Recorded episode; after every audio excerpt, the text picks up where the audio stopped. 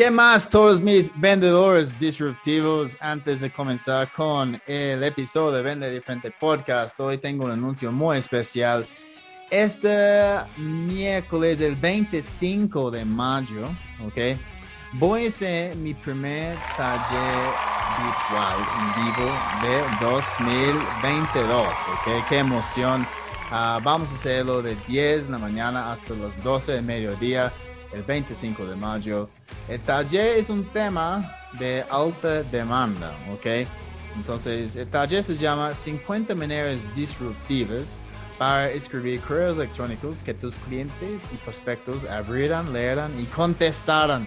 Entonces, si siempre estás diciendo, ¿por qué nadie contesta mis correos? Ok, puede ser correos de prospección, de seguimiento, ni importa. Ok, ah, la pregunta que debes hacer es, ¿qué puedo hacer para realmente establecer una conexión, construir una relación? y identificar más oportunidades. Entonces, es exactamente lo que vamos a hacer en este taller virtual de dos horas. Hay mucho contenido, ok, muchos secretos que voy a compartir con ustedes. Hay 30 formas de encontrar clientes potenciales, hay cuatro formas de obtener direcciones de correos. Entonces no vamos a gastar ni un peso, un dólar en las listas. Hay plantillas que están funcionando para mí, para mis clientes.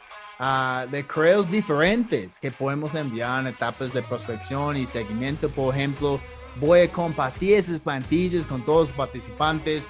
Vamos a hablar de los errores más grandes en el asunto que tienes que evitar. Luego las tácticas que puedes implementar para capturar la atención en el asunto. Porque obviamente el cliente tiene que abrir el correo, ¿cierto? Ah, hay dos formas de evitar el escepticismo, la duda, las objeciones, ¿ok? Tácticas psicológicas que podemos plantear dentro del correo. Hay una metodología bien sencilla de solamente cinco pasos, ¿ok? Para asegurar que cada correo sea irresistible.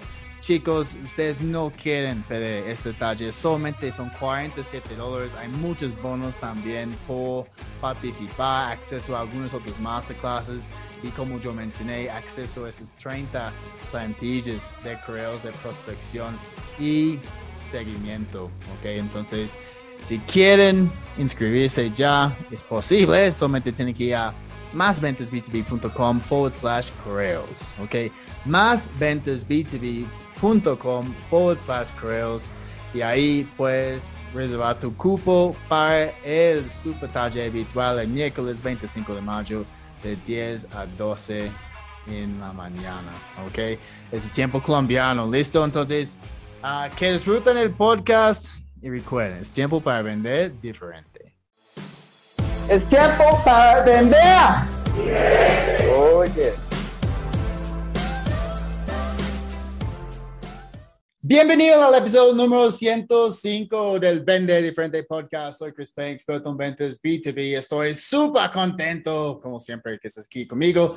Si es tu primera vez, no oíes escuchar los otros episodios, pues hay 104 y si te gusta el contenido, chicos, por favor, pueden dejarme una calificación y comentar en iTunes, YouTube o Spotify. De esa manera podemos ayudar a las otras personas a encontrar el podcast, aumentar sus ventas y, más importante, cambia su vida. Hoy tengo un super invitado de Argentina también. Él es el autor del libro Del Código a la Venta, un muy buen libro, y también él tiene un enfoque más uh, en el sector de tecnología, business to business. Entonces, si tú estás trabajando en, este, en esta industria, este sector, chicos, tenemos muy buenos consejos hoy. Nicolás Elizarraga, bienvenido al Vender Diferente Podcast. ¿Cómo estás? Bien, Cris, muchísimas gracias por la invitación y disculpa por el apellido, que sé que es un desafío para, para el acento. Elizarraga, Elizarraga. Elizarraga. Sí, sí yo, yo, no, yo no tengo el, el trill, se llama en español, ¿cierto? El trill. Para mí siempre ha sido un reto yo estaba intentando mucho, incluso pues contraté una vez una persona para ayudarme a sacarlo, pero al fin es como no, que, es, que es imposible, no sé si, si es un problema con mi lengua o algo así, la, la posición no, no suficientemente grande. No, yo no sé, amigo, pero yo no puedo hacerlo. Es, un desafío de, de, la lengua española, pero, pero nada, bueno, yo la verdad que estoy muy agradecido, Chris, que me hayas invitado y, te sigo mucho por las redes, así que muy agradecido por esta instancia. Ay, muchas gracias por la invitación. También te he visto en las redes sociales, he escuchado tu nombre incluso uh, hablando con otras personas y cuando te contacté fue finalmente porque otra persona que estaba en el podcast me dijo, debes de hacer un episodio con Nicolás también. Entonces yo dije, sí, de una, es que yo, yo he tenido esta ah, tarea pendiente, de verdad. Ah, entonces, chicos, hoy vamos a hablar de algo que, que, no hemos cubierto dentro del podcast hasta hoy y es cómo acelerar el proceso de la venta, ¿ok? Nadie quiere un pipeline lleno de mm, necesito más tiempo, déjame pensarlo, ¿ok? Queremos decisiones, ¿ok? Pero sabemos que no es tan fácil conseguir decisiones. Hay algunas cosas que podemos hacer antes de, de una reunión, durante la reunión, antes de entregar una propuesta, después de entregar una propuesta para acelerar el ciclo para cerrar la, venta. Y esto es un indicador muy importante. Sabemos que en la fórmula Sales Velocity, okay, hay cuatro indicadores. Primero es número, de oportunidades, segundo es el promedio de una venta, tercero es porcentaje de cierre, okay, tasa de cierre, y el último indicador es el ciclo para cerrar la venta. Entonces, nuestro enfoque hoy es, es más en este último indicador, el ciclo para cerrar la venta y obviamente con, con Nicolás vamos a compartir algunos tips, ok, tácticas secretos para ustedes conseguir una decisión al menos, ok, puede ser o no, no importa, lo que queremos es una decisión, pero obviamente es mejor si la decisión sea sí, sí, quiero trabajar contigo. Entonces, uh, Nicolás, cuéntanos un poquito, yo sé que has hecho algunos estudios, ¿cierto? Estabas mencionando a mí que has hecho estudios para identificar algunos de los, de los puntos principales por lo cual que los ciclos son largos para cerrar un evento. Entonces, cuéntanos un poquito de, de lo que has, has, visto y los, los hallazgos de esos estudios. Buenísimo. Sí, bueno, Chris, en principio nosotros al dedicarnos únicamente al área tech o tener foco, de hecho, tanto mi socio como, yo, somos ex vendedores de software, con experiencia en Colombia y otros 10 países. Entonces, eso nos permitió especializarnos y después, en los ocho años de trabajo que llevamos trabajando con cámaras de software, con Impulsa, con Startup Chile, con referentes de ecosistema, con fábrica de software, empresas SaaS, fuimos armando como un público y mm, particularmente ese público de repente creció lo suficiente como para, para compartir contenido. Y mm, empezamos a hacer estudios como por ejemplo, no sé, impacto de vender por videoconferencia, tasas esperables para conseguir reuniones por LinkedIn, simplemente lanzando la pregunta a nuestro ecosistema y, notamos que la gente tiene, tiene ganas de intercambiar, tiene ganas de, de compartir. Y tomamos esta pequeña disciplina de que a lo largo de cada dos meses lanzamos un estudio entre nuestra comunidad y no solamente te responden un multiple choice, sino que algunos también tienen ganas de compartir sus experiencias y opiniones, lo cual lo enriquece mucho más. Em, en, concreto, este estudio que lanzamos por marzo, estamos preparando la infografía, porque obviamente es imposible lanzar un estudio sin, un, sin la percepción de, de, un retorno de inversión para quien te lo comparte. Entonces, decimos, bueno, te mando este estudio, si lo completas, recibes una infografía a cambio, Okay. Antes que nadie, para ti. Entonces ya, ya, eso es algo incluso que podemos compartir con la audiencia escuchando este episodio, ¿cierto? Absolutamente. Primer, primer, sería como una construcción de un ecosistema grande que tiene ganas de opinar y que va a opinar siempre y cuando tenga, o va a estar más predispuesto a opinar siempre y cuando tenga un retorno de la inversión en ese tiempo. Ok, entonces Cuéntenos con, en este estudio, ¿cuáles son las razones principales por las, las demoras en el ciclo para cerrar una venta? Correcto. Mira, de las 72 respuestas que obtuve detalladas, Em, lo primero que encontré, vamos a emplazarnos en dos tiempos calendario de la venta. Yo pregunté, ¿se puede hacer algo antes de mandar la propuesta que resulte en una reducción de tiempos hasta la venta? Claro que sí. Y después, y después pregunté, ¿se puede hacer algo una vez que enviaste la propuesta que acelere los tiempos de la venta? Lo dividí en dos pasos. Ok. Um, y en línea con eso, te digo que de las respuestas que tuve, un 100% de la gente dijo, perdón, estoy mirándolo acá, tengo 95% de la gente que dice que se puede hacer algo antes y otro 95% que también dice que se puede hacer algo después.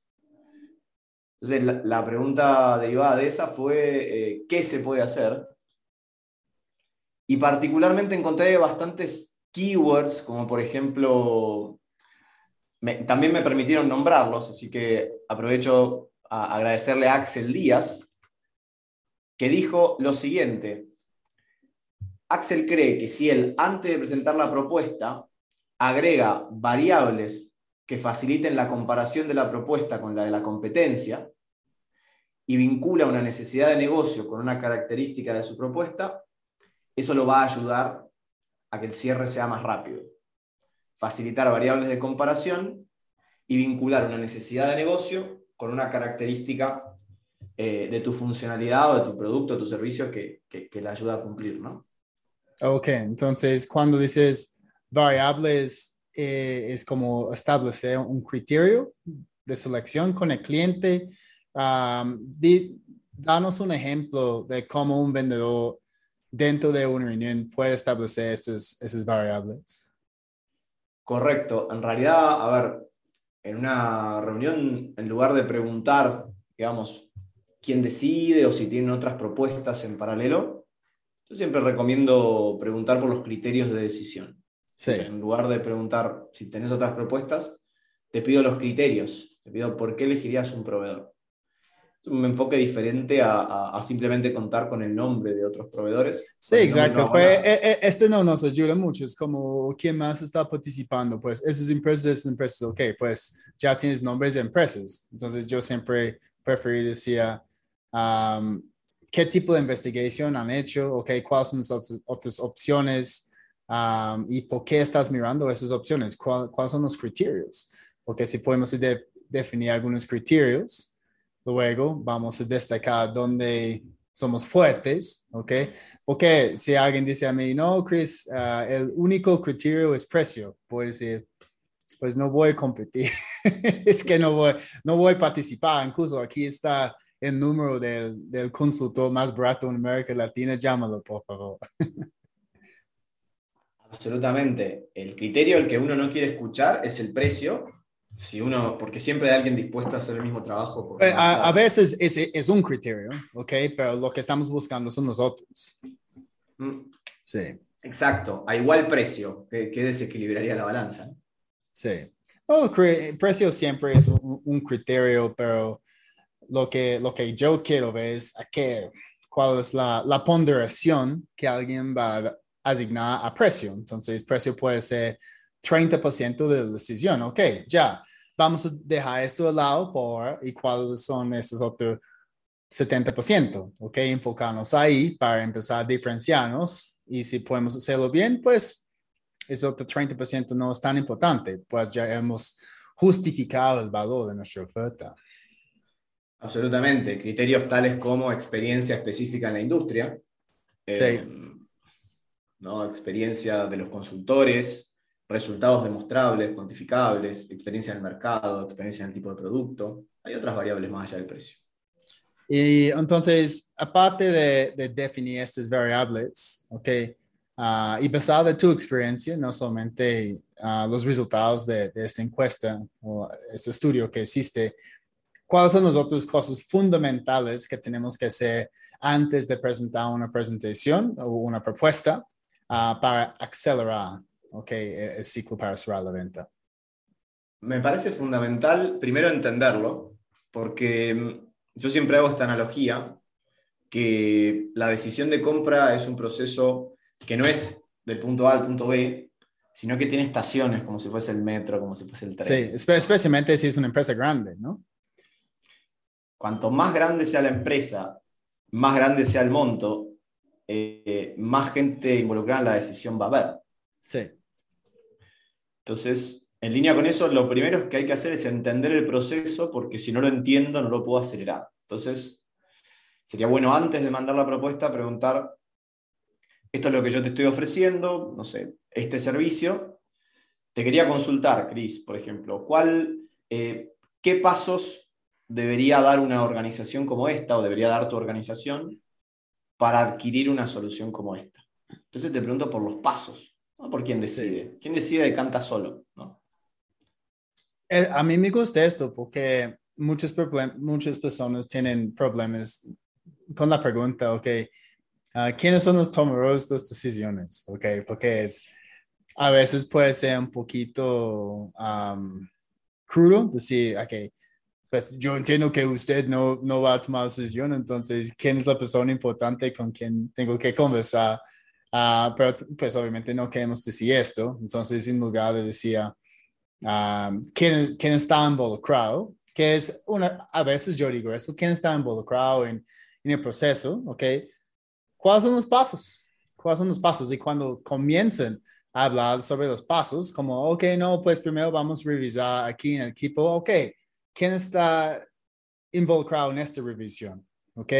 Y luego vamos a buscar espacios para hablar con ellos. So, uh, y luego tenemos que pasarla a la gerencia, ¿ok? Ellos tienen una reunión cada dos semanas. Ok, en la gerencia, ¿quién va a estar en esta reunión? ¿Ok? ¿Cuáles son sus, sus motivaciones, preferencias? Y, siempre queremos intentar estar en frente a otras personas, porque si podemos conocer más personas en el proceso, obviamente podemos entender mejor la necesidad. Uh, el cliente está un poquito más comprometido en nosotros, incluso porque hemos uh, pues consumido más de, de, su tiempo y podemos acelerar la decisión, porque lo que yo veo mucho, Nicolás, es que las personas tienen una reunión con una persona, pasan la propuesta y de repente hay muchas personas detrás del escenario, ¿cierto? Y, y esas personas no, no conocen nadie, nada de nosotros. Sí, entonces, sí. No, es así. A ver, primero volviéndolo al, al primer concepto que compartías, que es la sensibilidad humana. Si yo soy un mando medio, ocupo una jefatura, eh, y vos me, vos me preguntás quién decide sobre esto, y lo decide mi director o mi superior, implícitamente yo lo puedo interpretar como que estás tratando de, de, de de pasar por el costado de mi decisión, que voy a perder el ownership de la solución que se construya, que voy a perder involucramiento en la decisión. Eh, entonces puede herir un poco mi, mi, incluso mi susceptibilidad y, y, ponerme en contra. Preguntando por las etapas, como bien decís vos, por los pasos, cada paso tiene un plazo, cada paso tiene decisores, sí, tiene un debate y criterios.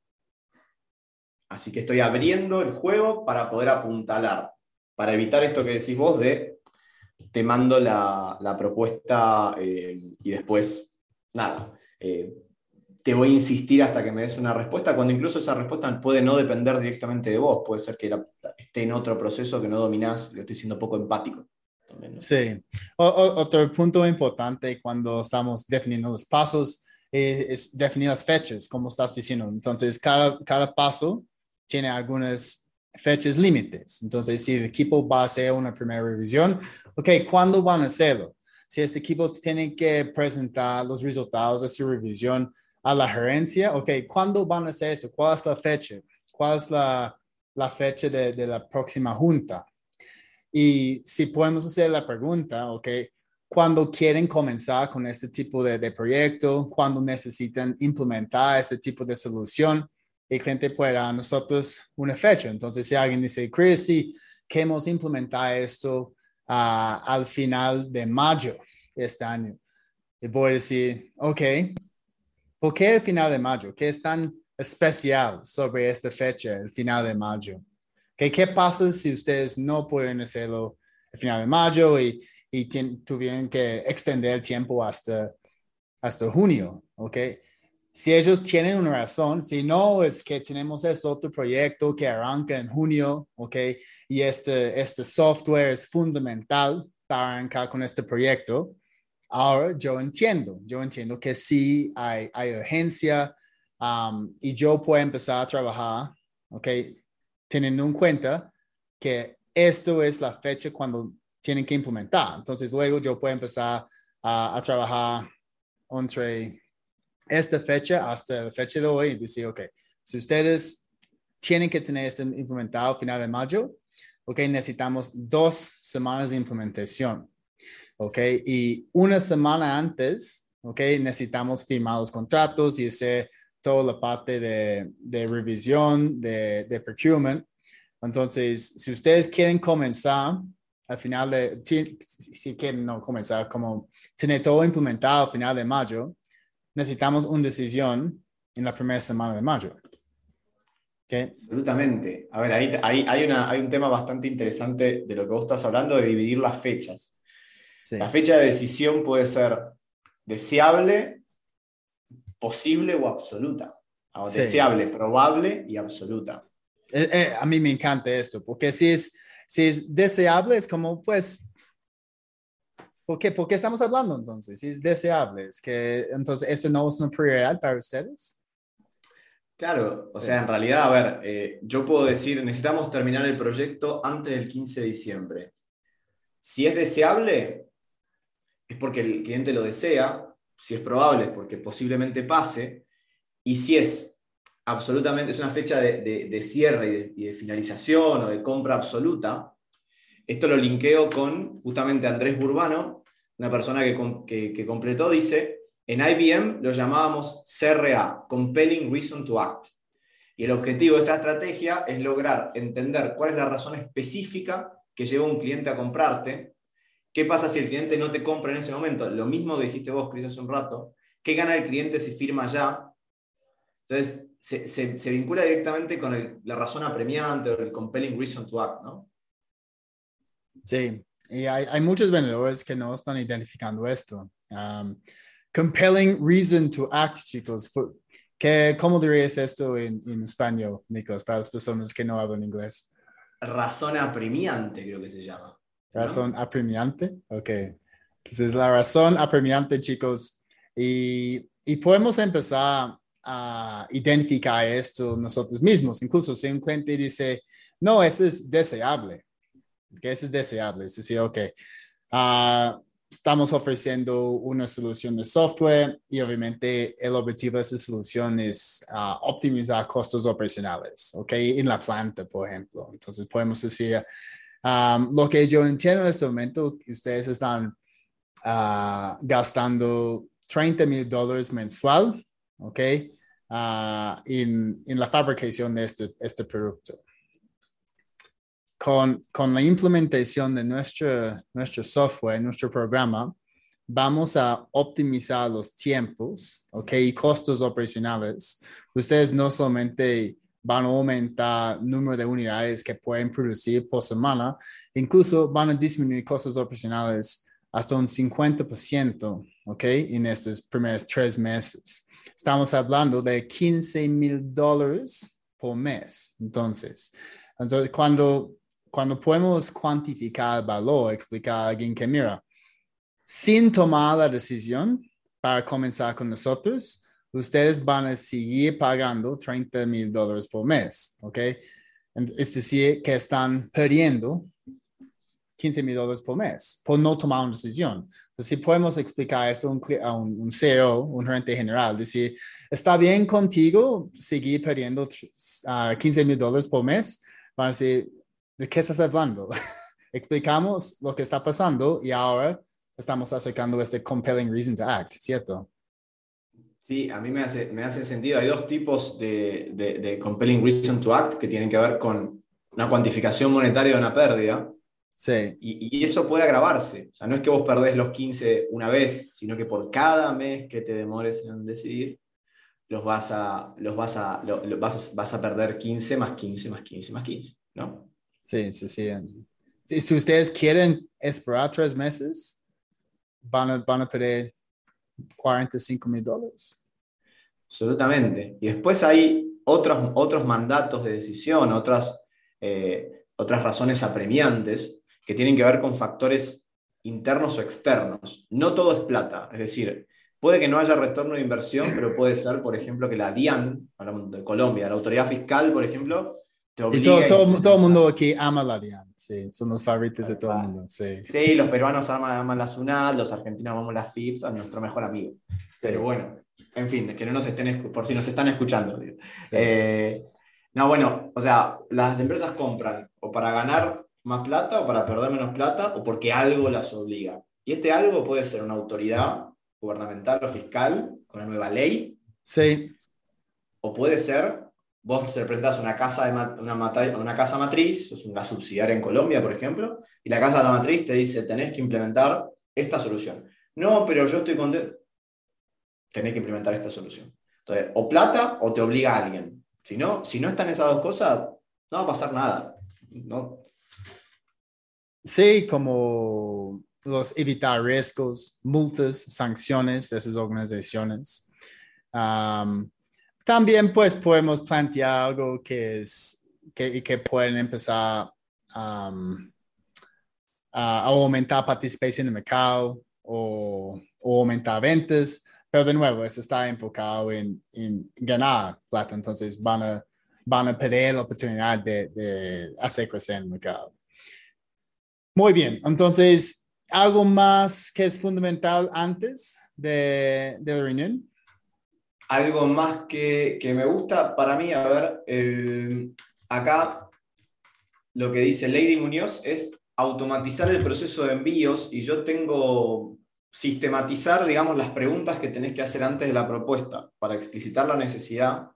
Y yo agrego a lo que dice Lady, usar algún tipo de software de, automatización sin dar marcas ni nombres propios, que te permita saber si la propuesta fue abierta, hasta qué páginas llegaron. Eh, entonces, buscar algún tipo de lógica que, te ayude, digamos, a sistematizar el proceso para explicitar la, demostración de la solución. ¿Qué preguntas tenés que hacer específicamente para que se muestre la necesidad? Y después hacer algún tipo de automatización algún tipo de, utilizar alguna CRM o alguna solución que te permita saber si la propuesta fue abierta y se anda circulando internamente por, perdón, no si la propuesta fue abierta, si los procesos fueron relevados y el seguimiento prepropuesta es automatizado. pues es, es, posible saber si la propuesta fue abierta con algunos CRM, por ejemplo, HubSpot. podemos subir la propuesta dentro de la plataforma enviar la propuesta con el link que esté dentro de la plataforma. Entonces, para todo el mundo escuchando, HubSpot es gratis um, en, la, en, el free trial, ¿ok? Um, y tiene esta, esta característica. Entonces, pueden utilizarlo ya. Es decir, yo no, no lo hago porque generalmente yo combino una propuesta con una propuesta en video o yo hago la, presentación de la propuesta en vivo a mi cliente conectando por, por Zoom, ¿ok? pero otra cosa bien importante en la propuesta es, es que la propuesta sea clara, ¿no? Que es, es, muy fácil para el cliente entender que sí, esto es una solución enfocada en, en, en resolver las, las necesidades que tienen. Si solamente enviamos una propuesta genérica que es ¿quiénes somos? Solución precio. Entonces, este es ya, ya no estamos diferenciando nosotros de, de nadie, ¿ok? Al fin, tal vez tenemos que luchar por precio o la, la Junta va a invertir más tiempo en tomar una decisión porque no hemos mostrado al cliente que sí, esta solución Ah, es algo que va a resolver sus necesidades específicas, algo que tú estabas diciendo al principio, Nicolás, identificar estas necesidades específicas y vincular, obviamente, nuestra solución con estos. Sí, a mí me, me, da la sensación de que, bueno, ahí ya pasamos al después, automático, como la respuesta anterior tuvo algo mixto, habló un poquito del antes y el después. En efecto, o sea, hay, hay cuestiones que, que hacen al envío de la propuesta, eh, al seguimiento de, de, esa apertura y sobre todo hay gente que no usa eh, ese software porque dentro del procedimiento, esto es una buena práctica, que es socializar o, acordar una revisión de propuesta de modo sincrónico. Si yo no presento mi propuesta en vivo, me pierdo.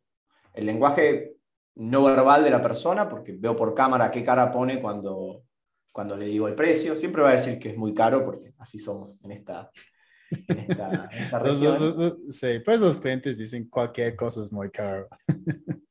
sí, absolutamente. no, entonces me pierdo la posibilidad de eh, reaccionar de, en, en, tiempo real si hay un mal entendimiento, una mala interpretación. Eh, y lo que hay que evitar es el hecho este de mandar la propuesta larga, así aburrida, que la gente va a, hacer, va a ver el objetivo general y el precio. Sí. Nosotros hacemos un one pager chiquitito, que es como un draft de cómo, cuánto vale una hoja y qué vamos a hacer. Antes siempre adelantamos el precio, adelantamos cuánto vale, pero después te citamos a una reunión, dependiendo del monto de la propuesta, te citamos a una reunión para revisar y si me das el visto bueno, ahí va la propuesta con los supuestos, con los términos de pago y todo. Una, una cosa, solamente quiero compartir esto, una cosa que yo hago es, después de, obviamente presentar la propuesta y identificar las partes más importantes para resolver los, los tres necesidades principales que el cliente compartió conmigo, yo digo, entonces, Nicholas, ¿te parece que esto es, esto es la solución que estabas buscando? Ustedes podrían trabajar con este, en este uh, plazo de tiempo, con implementación y todo. Y generalmente la respuesta es, Chris, eso está perfecto, es exactamente lo que necesitamos. Uh, luego yo hablo del precio. Entonces, estoy, ah. estoy consiguiendo como compromiso, el cliente está diciendo, es exacto, eso está perfecto, está perfecto, ok, ahora hablamos de precios, boom, boom, boom, boom. Uh, está buenísimo ese, enfoque. O sea, antes logramos un microacuerdo, es decir, estamos de acuerdo en que el problema es suficientemente relevante como para invertir dinero en algo, no, te digo cuánto todavía, que, la, que, esta es la solución para irte del punto A al punto B, que es donde quieres estar, y una vez que se logra ese microacuerdo, recién hablar de precio. Uh, está buenísimo. Exacto. Sí, porque al fin, pues si el cliente empieza a decir, pues eso está fuera de nuestro presupuesto, voy a decir, pues yo entiendo que es un poquito más de lo que estabas esperando, pero ya, ya estás de acuerdo conmigo que eso es algo que va a funcionar, ¿cierto? Ok, sí, entonces hagámoslo. y, yo, yo empujo el cierre en este caso. No, es que está, está cuestionando, eh, detrás de, una, puede haber una connotación, me parece caro, que uno siempre asume que es que la gente no tiene la plata, pero no siempre es la gente no tiene la plata, sino que puede creer que... A veces es, una que, es una queja, como dice Grant Cardone. Eh, muchas veces cuando la gente dice, no, es muy costoso, es como, es una queja, es como, sí, hagámoslo. de todas maneras, sí, yo sé que es, es premium yo nunca digo que es costoso, yo siempre digo, eso es premium, eso es premium. Ese, es un producto VIP. Eso es algo que también estoy aprendiendo en esto, además de esa instancia de, de primero logro el, compliance, o sea, como que, que, te pongas, no sé, que, que, te, que microacuerdo y después te dio el precio, sustituir la palabra eh, por premium, VIP, es cierto. Al final uno se vuelve medio boutique. Al final la fortaleza que tenemos tú y yo, que somos organizaciones pequeñas, es que como vendemos vender, podemos elegir con quién trabajar. Sí, es cierto. Sí, es boutique, también me gusta esta palabra, es boutique, premium, VIP. Así que... es business class, first class. Sí. Exactamente. No, y, y, después hay una propuesta que me pareció muy buena también de, de Antonio Hartman, que lo que, que, empieza a hablar del después, ¿no? y, me, y me permite hablar qué pasa una vez que mandamos la propuesta. Y lo que dice Antonio es generar reuniones de referencia donde clientes actuales cuentan su experiencia y beneficios. Y ahí, Chris, yo quiero, ser, quiero, quiero aclarar algo bastante interesante. Si yo hice el trabajo o la tarea que me dijo Chris Payne anteriormente, con la cual yo suscribo, que es explícame los pasos, entonces yo sé que si pasaron dos semanas de, desde que te mandé la propuesta, esa propuesta ya debería haber pasado al directorio, que sesiona una vez por mes. Entonces, en lugar de preguntarte si tomaste la decisión, te voy a preguntar si la propuesta ya pasó al, directorio. Tipo, empatía, de repente. Sí. Eh, y después, aparte, hay otro tema que es, en lugar de, de preguntar por la propuesta, micro ofrecimientos. Te mando un caso de éxito similar, si querés hablar con este cliente, podemos hacer una sesión para revisar con tu equipo. el, el, seguimiento en ese sentido, gestionar reuniones de referencia o hacer algún ofrecimiento más allá de, hola, pudiste ver la propuesta, nos podemos reunir, no satura el canal de comunicación y la gente ya deja de responderte y no solamente pierdes esta propuesta, sino cualquier tipo de comunicación a lo largo de un periodo de tiempo con el cliente. Sí, no, este, este paso a mí incluso, yo creo que mañana o miércoles tengo una reunión con, con un cliente, ya pasé la propuesta, hay varias personas involucradas, la última llamada que yo tuve con la gerente de administración me dijo, no, Chris, es que uh, la próxima semana tenemos una reunión con la junta, vamos a, a, revisar las necesidades de la junta este año y ver cuál es, cuál es la la propuesta que cuadre más con las necesidades. Y yo dije, pues, espérate, espérate. Es que yo no he hablado con la Junta, ok, incluso, pues tampoco yo no conozco cuáles son sus necesidades específicas. Entonces, no tiene sentido para ellos revisar mi propuesta porque no está vinculado con lo que ellos tienen en la mente. Entonces, ¿qué tal si agendamos reunión, ok, con algunas personas de la Junta responsables? Y, yo puedo contextualizar mi propuesta con respecto de sus necesidades específicas, ¿ok? Solamente necesito 30 minutos máximo. Ellos como, ah, ok, sí, tienes razón, me parece bien, y agendamos la reunión. Entonces, es que yo no quiero dejar, dejarlo en las manos de, de la Junta, pues hacer las conexiones entre lo que yo hago y lo que ellos necesitan, ¿ok? Eso no, no tiene sentido. Entonces, aquí estoy en todo mi derecho de decir, mira, dame otra reunión. Ok, es, es en el mejor interés de ustedes. Hay muchos vendedores que, que, no hacen esto. Es que, ah, ok, listo, entonces espero la respuesta de la junta.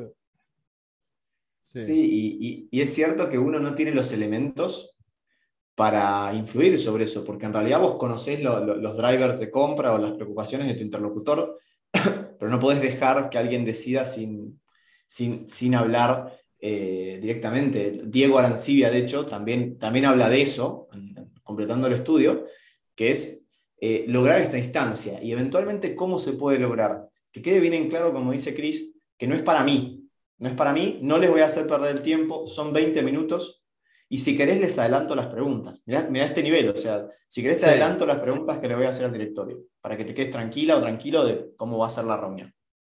Sí, porque el miedo una, de esa una agenda incluso, sí, una agenda antes.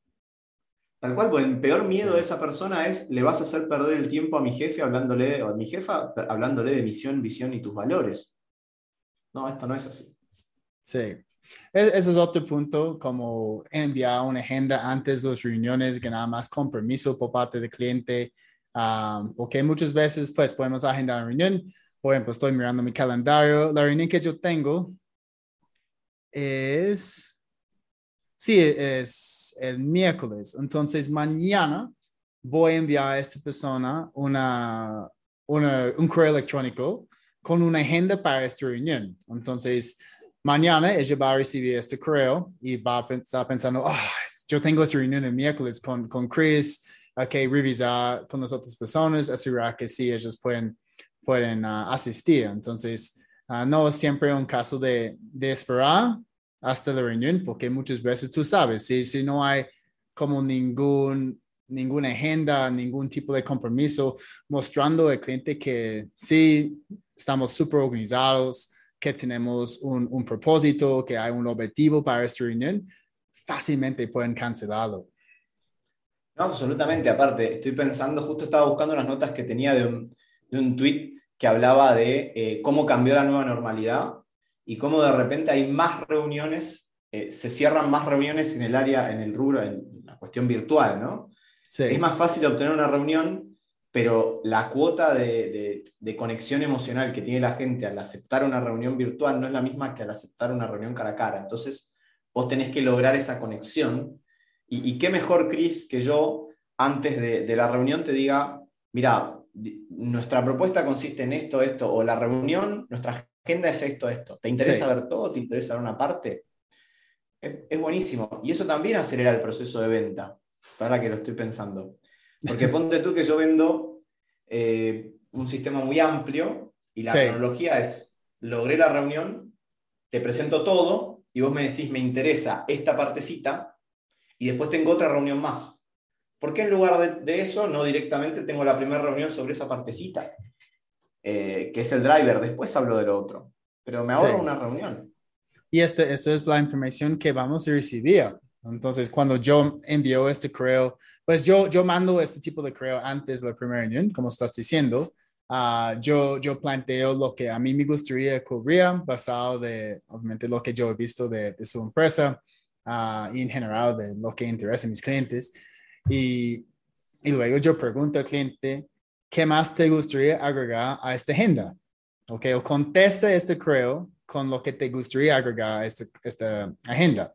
Y ellos contestan y están diciendo, oh, es que específicamente el tema de llamadas, ok, para mi equipo no estamos agendando citas y estoy muy, muy preocupado por la parte de la propuesta, ok. Entonces, solamente con esta información, yo puedo preparar más contenido, ok, y, y stories de éxito de empresas similares enfocadas en esas áreas y, compartir esta información con ellos.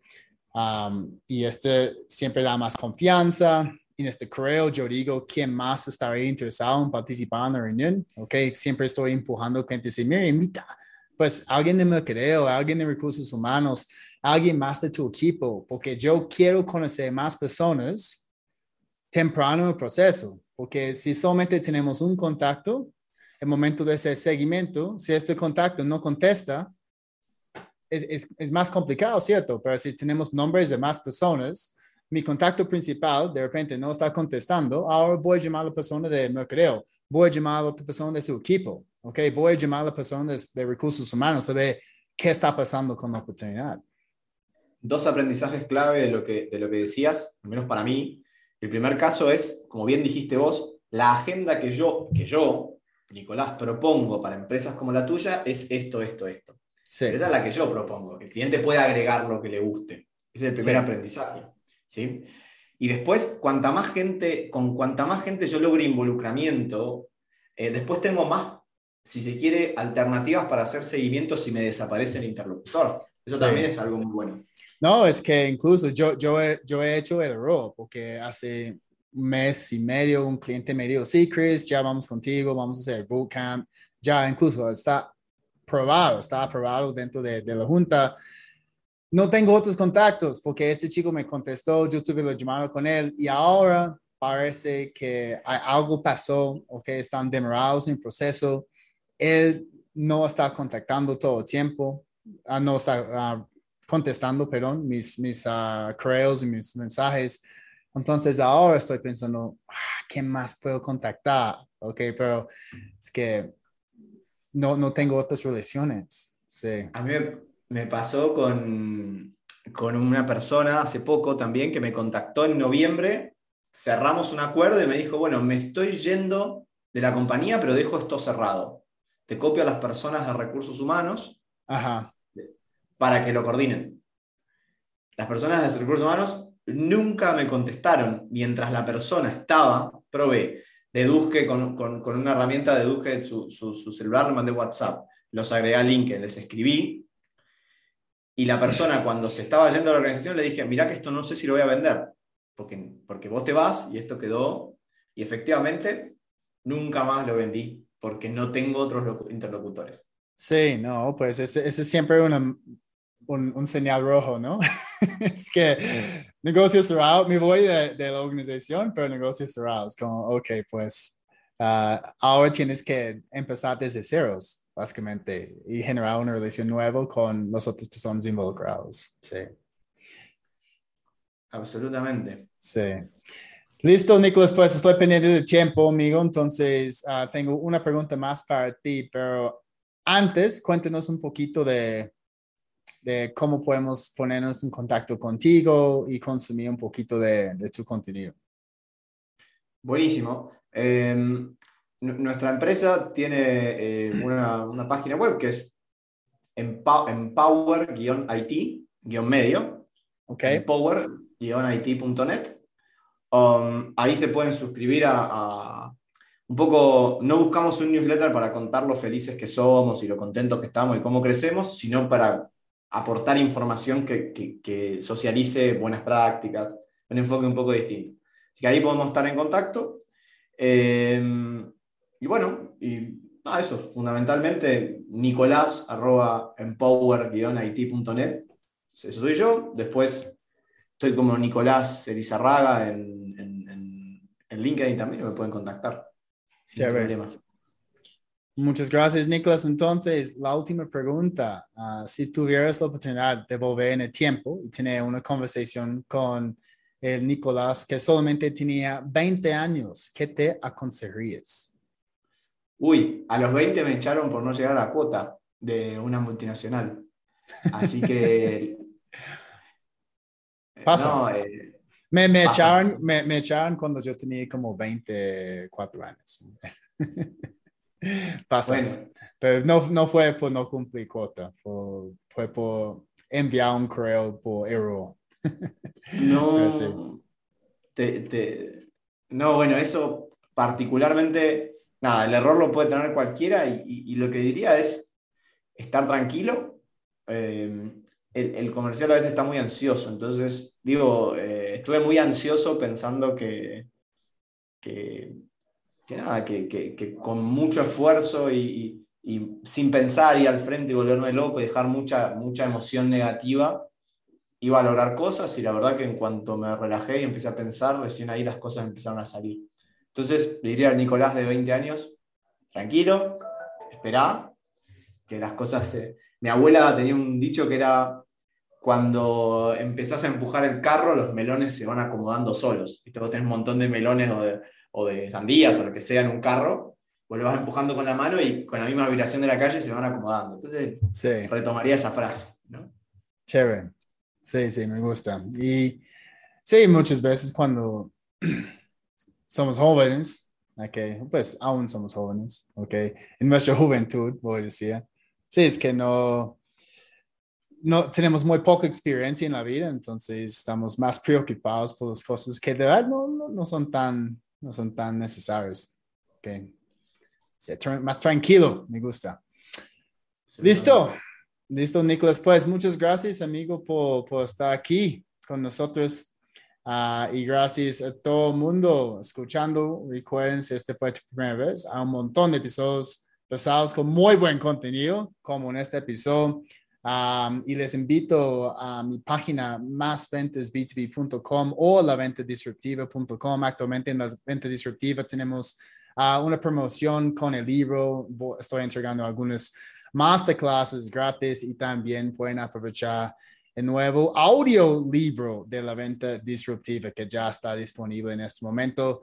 Uh, si conoces personas que tienen que reducir el ciclo para cerrar una venta Ah, tienen que implementar algunas de esas tácticas antes de una presentación o, después de enviar la propuesta. Obviamente pueden etiquetar sus nombres ah, en las redes sociales con un link a este episodio porque van a aprender muy buenos tips para reducir este ciclo para cerrar una venta.